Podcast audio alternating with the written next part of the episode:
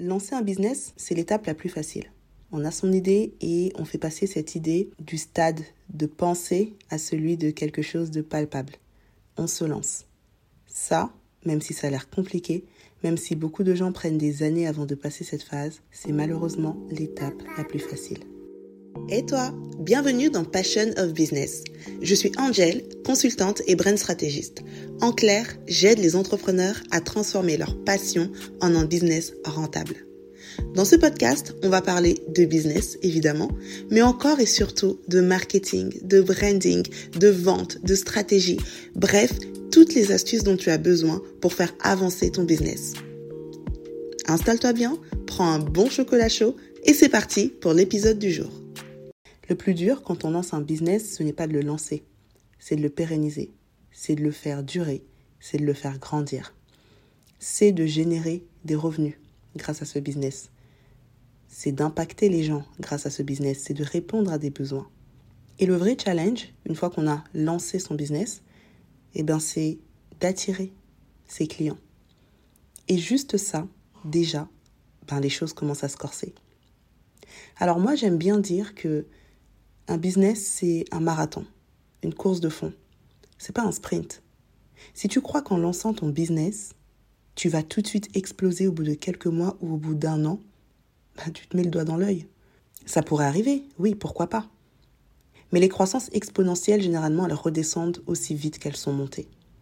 Alors que quand tu construis un business, étape par étape, step by step, tu vas monter, mais tu vas monter de manière graduelle et tu vas apprendre à maîtriser chaque étape avant de passer à l'étape d'après.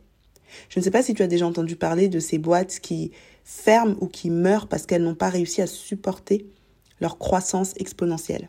Bah ouais, une forte croissance trop vite, bah ça peut tuer ton business. Alors, tu vas apprendre. Tu vas apprendre à gérer étape par étape. La première étape, c'est de se lancer. Alors, tu vas apprendre à attirer des clients.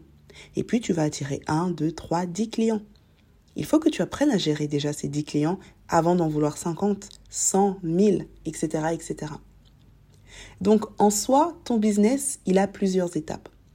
Et selon l'étape dans laquelle tu te trouves, tu auras des choses différentes à faire dans ton business. Parfois, tu vas vouloir avoir un rythme de croisière, stabiliser les choses. Parfois, tu vas vouloir avoir une croissance et donc tu vas mettre en place des choses pour accélérer ta croissance. Et parfois, tu vas avoir besoin ben, de commencer à scaler, où là tu veux vraiment passer à la vitesse supérieure. Peu importe le stade dans lequel tu te trouves, il y aura des challenges, il y aura des obstacles et il y aura des choses à faire.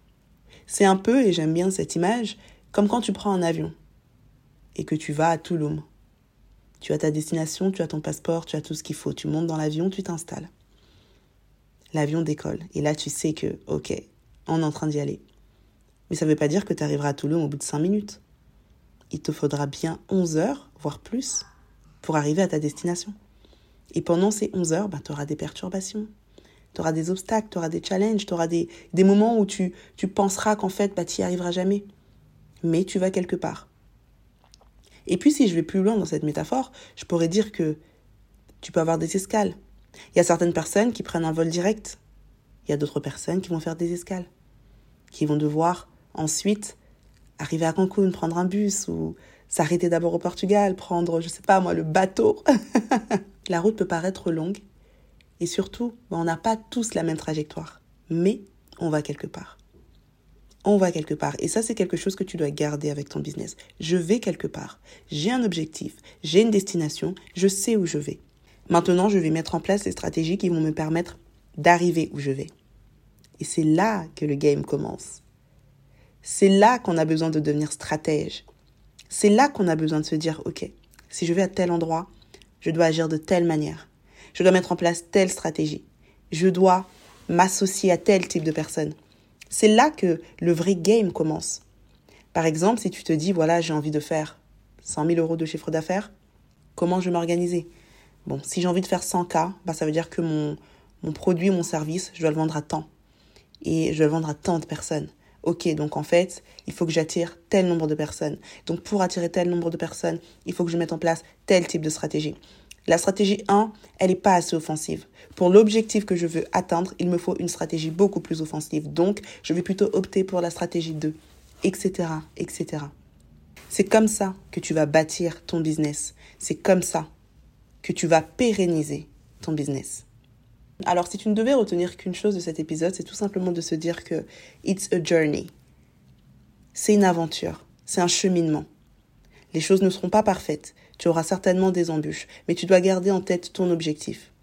Et ce que moi je trouve intéressant dans l'entrepreneuriat, c'est que ton objectif n'est pas forcément égal à un projet.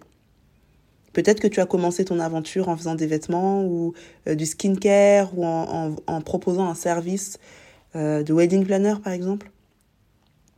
Mais ça ne veut pas dire que c'est le business qui te fera atteindre tes goals.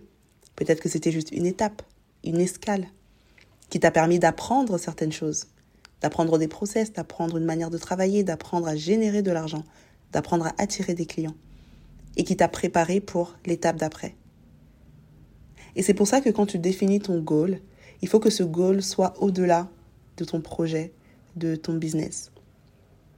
Par exemple, moi, l'un de mes goals, ça a toujours été de valoriser la femme, de mettre en avant la femme, de lui proposer les outils nécessaires pour qu'elle puisse se sentir forte, se sentir belle, se sentir invincible. Et ça, finalement, je me suis rendu compte, après analyse, que je l'ai fait de différentes manières. D'abord à travers mon blog, Socialclate, où je partageais des articles pour motiver. Ensuite, à travers mon business, Happy 50, où je montrais aux femmes que c'est possible. Tu peux arriver en ayant zéro contact, zéro budget et créer un projet qui peut générer du chiffre d'affaires. Et aujourd'hui, à travers mes coachings, ben, je continue d'aider ces femmes, d'encourager ces femmes, le fameux empowerment. Ben, c'est de ça qu'il s'agit en fait.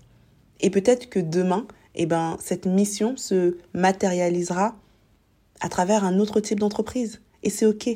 Parce que je sais que peu importe la forme que ça prend, bah, je poursuis le même goal. Mettre en avant et valoriser la femme. Alors le petit exercice que je vais te demander à la fin de cet épisode de podcast, c'est de te poser la question. C'est quoi ton Touloum? C'est quoi ta destination? Et une fois que tu auras mis le doigt sur ça, tu verras les choses différemment par rapport à ton business et tu comprendras que tu vas tout faire pour que ton business fonctionne. Mais même s'il ne fonctionne pas, bah, c'est pas grave. Parce que cette escale-là, elle te permettra tout simplement bah, de rebondir vers ta destination. J'espère que l'épisode d'aujourd'hui t'aura plu. Si c'est le cas, n'hésite pas à me laisser 5 étoiles sur la plateforme sur laquelle tu écouteras cet épisode et également un commentaire, ça me fera extrêmement plaisir de te lire. Quant à moi, je te dis à très bientôt pour un prochain épisode et en attendant, prends soin de toi.